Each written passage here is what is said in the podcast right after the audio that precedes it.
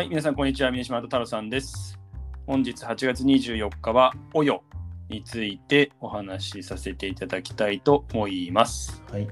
はい。えーっと、インドのスタートアップっていうことで言うと、バイジュース、バイジューぶりかなと思うんですけども、はいで、あの、まあ、もうスタートアップ界ではもう名前もよく聞きますし、うん。ベテラン感がそうですね。まあ、日あるかなと本にも参入してましたしね。そうですよね、はいなんですけども、その大与のサービス、改めて教えていただけますでしょうか？はい。えっ、と、まあ、インドで、えっ、と、まあ、スタートをして、で、はいえっ、と、スタートしたのが、えっ、と、2011年。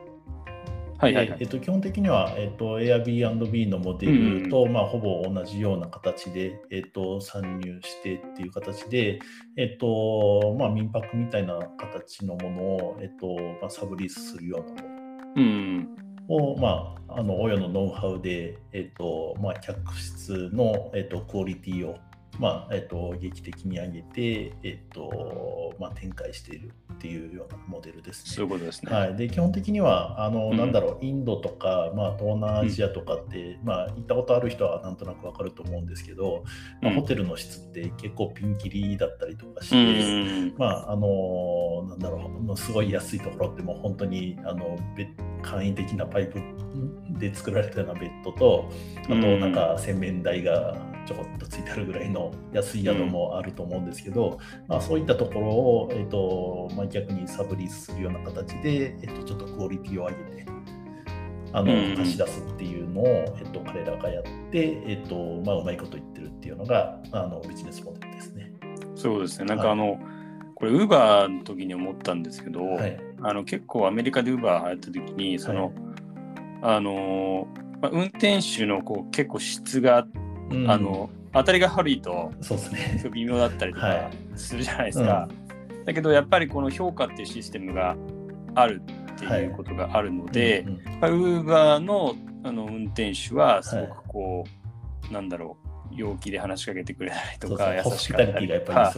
社社 内清潔だったりとかってあるんで、まあ、うんそれに近い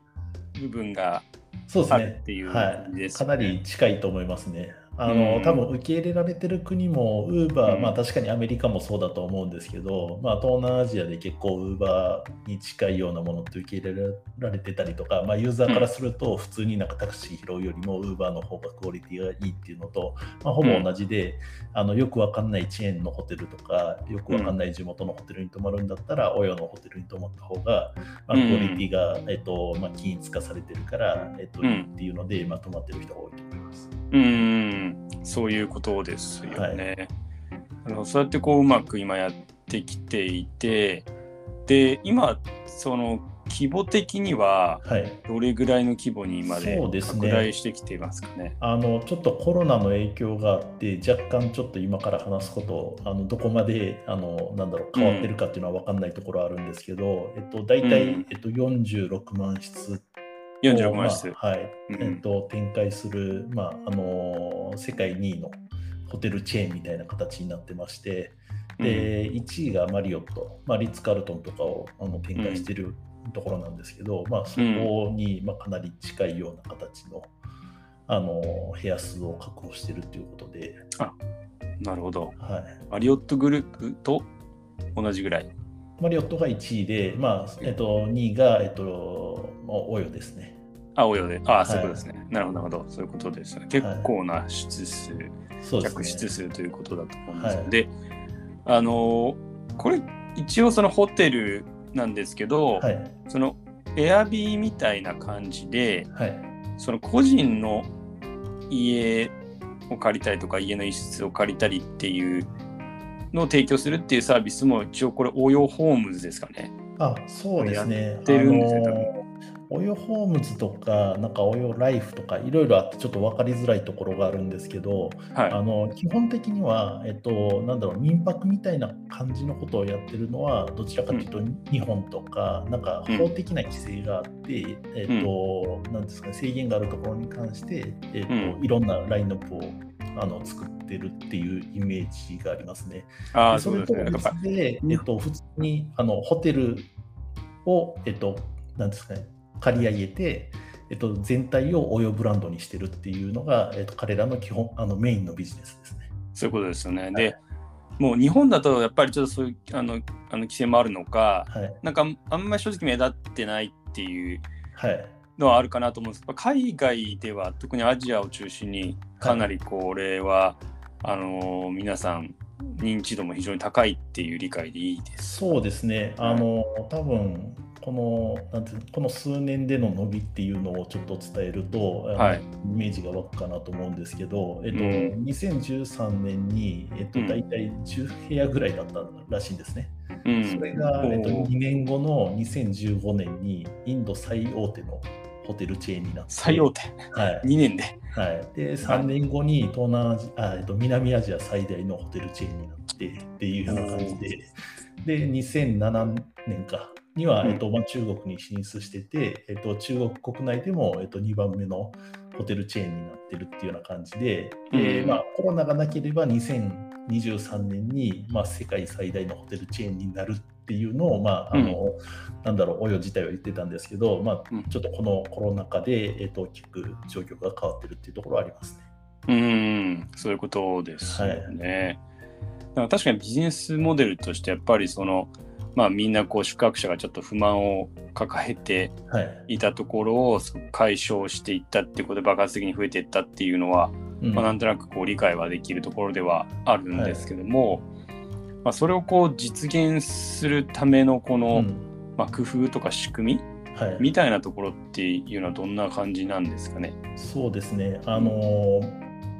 なんていうんですかね。あの会社の仕組み自体がすごいフラットな仕組みになってて、うん、あのまあ、インドの CEO、まあ、グループ CEO の下にインドの CEO がいてるみたいなんですけど、はい、そこと、まあ、現場担当の間に中間管理職っていうのが3人ぐらいしかいてないらしいんですね。ああ、なるほど、なるほど。はい。で、えっと、数百、あえっと、数千人規模で、えっと、なんていうんですかね、現場スタッフがいてるんですけど、はい、基本的には彼ら、なんですかね、えーホテルの,、まあ、あの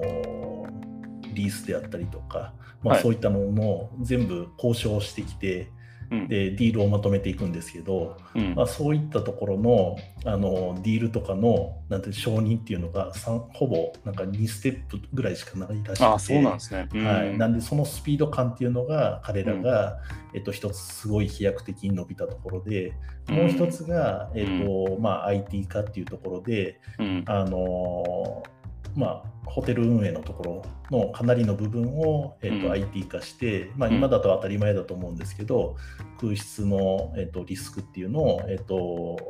AI を使って、えーと、検知してでそれで値引きをしたりとかっていうような形でかなり、まあ、そういったところがあの価格とか含めて稼働率とかっていうのを最適化するような仕組みをほぼあのスタートの時点から使ってたっていうところが、まあ、大きな飛躍の,、あのドライバーだったのかなと思います。ということですね。まさにその組織をフラット化して、はい、意思決定をめちゃくちゃ早くすることと IT を使っ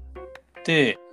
まあ、業務を効率化したり、はい、その価格の調整したりっていうことで、はい、まあ、全体としてもものすごくスピードが速かったっていうのが、うん、先ほど、まあ、最初創業した当時10部屋、はいだったのが2年後にインド最大手のホテルチェチェーンというか、はい、まあ、そういう会社になったっていうところにすごくつながってるっていうことですよね。しかも、ね、だからやっぱりあの、まあ、ちょっとあの比較対象としておかしいかもしれないんですけどもあの例えば Mac って Mac とかスタバっていろんなところにあるからすごい安心感あると思うんですけど、はい、まあ、いろんなところにこうおよブランドのホテルがあると思うとそれだけでもこう安心感とかあると思うんで、はい、そういう意味で客数をすごい、まあ、急成長させること自体もすごいすごい重要だったのかなっていう感じはしますね。そうですねで、うん、1個だけちょっとこれ小話なんですけど、はい、あのちょっと自分の知り合いの、えーとまあ、会社で働いてるインド人が話してたことっていうので、はい、ちょっと聞いたんですけどもともとオヨがすごい伸びた理由っていうのが一つあって、うん、あのなんていうんですか日本で言うと、まあ、ラブホテルみたいなものっていうのが、うん、インドにはなかったらしいんですね。うんうんうん、でまあある程度のクオリティのところで、うん、えっとまあ、カップルとか、まあえっと、婚約者で行くみたいな感じのところっていうのがほぼない状態だったのが、うん、まあ、応用ができたことによって一気にそういった何ていうんですかね、まあ、あの20代前後ぐらいの人が、えっとカップルで行きやすいところっていうのができたっていうのが一番初めのなんかトリガーになったらしいっていうのはあ聞いたことありまそうなんですね。はい。なるほど、なるほど。それはちょっと意外でしたけども、ね。はい。まあ、確かにそういうこう、まあ、ドライバーがあるとすごくこう急激に増えるっていうのはなんとうん需要が増すっていうのはすごくなんか理解できる感じはしますよね。あめちゃくちゃ面白いですね。はい。で、まあ、足元であの言うと、まあ、マイクロソフトはい。ですかね。すね基本的にはこうソフトバンクビジョンファンドが結構応援してるなっていう印象があるんですけど、はマイクロソフトも出資したっていうところ、うん。なんニュースになってましたよね。えーニュース出ててで出資後の評価額もはい。ほぼ1兆円ぐらいうん。になったってことだと思うんですけどこれまああのしゅなんですかね基本的には、まあ、出資額としてはそんなに大きくはないもののまあ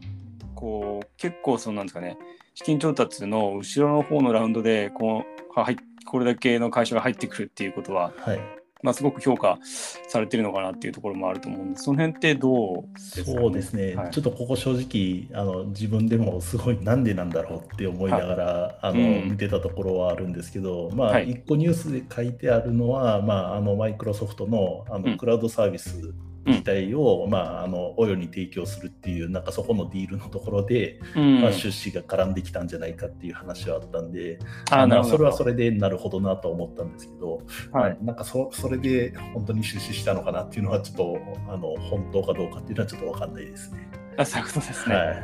いはいはい。でまあこれだけこう成長してる会社ですごいこうまああの IT を駆使してる会社はいのクラウドサービスを取れるかどうかっていうのははいなんかすごいそうですね。まあ長期的に見てもすごい重要な、はあの感じがするので、い。うんまあ、そういった背景もあるかもしれないですよね。なるほどなるほど。そうですね。あの今後もちょっとそのえっと、海外でのそのホテルチェーンの展開と、もともとの目標であったこうマリオットを抜いて世界一になるというところがこういつ達成されそうなのかとはい。いうところもちょっと注目していきたいなというふうに思います。ありがとうございます。えー本日は8月24日は、えー、雇用についてお話しさせていただきました。明日8月25日はギグスターについてお話しさせていただきたいと思いますので、引き続き聞いていただけますと幸いです。それではまた明日。